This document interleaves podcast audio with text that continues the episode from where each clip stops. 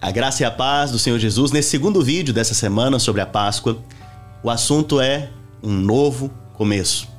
Em Êxodo capítulo 12, quando o Senhor vai estabelecer a Páscoa, ele fala que o mês de Abib, ele seria o primeiro mês do ano.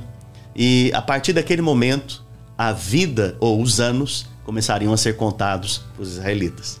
E é interessante que a Páscoa, ela dá início a um novo tempo.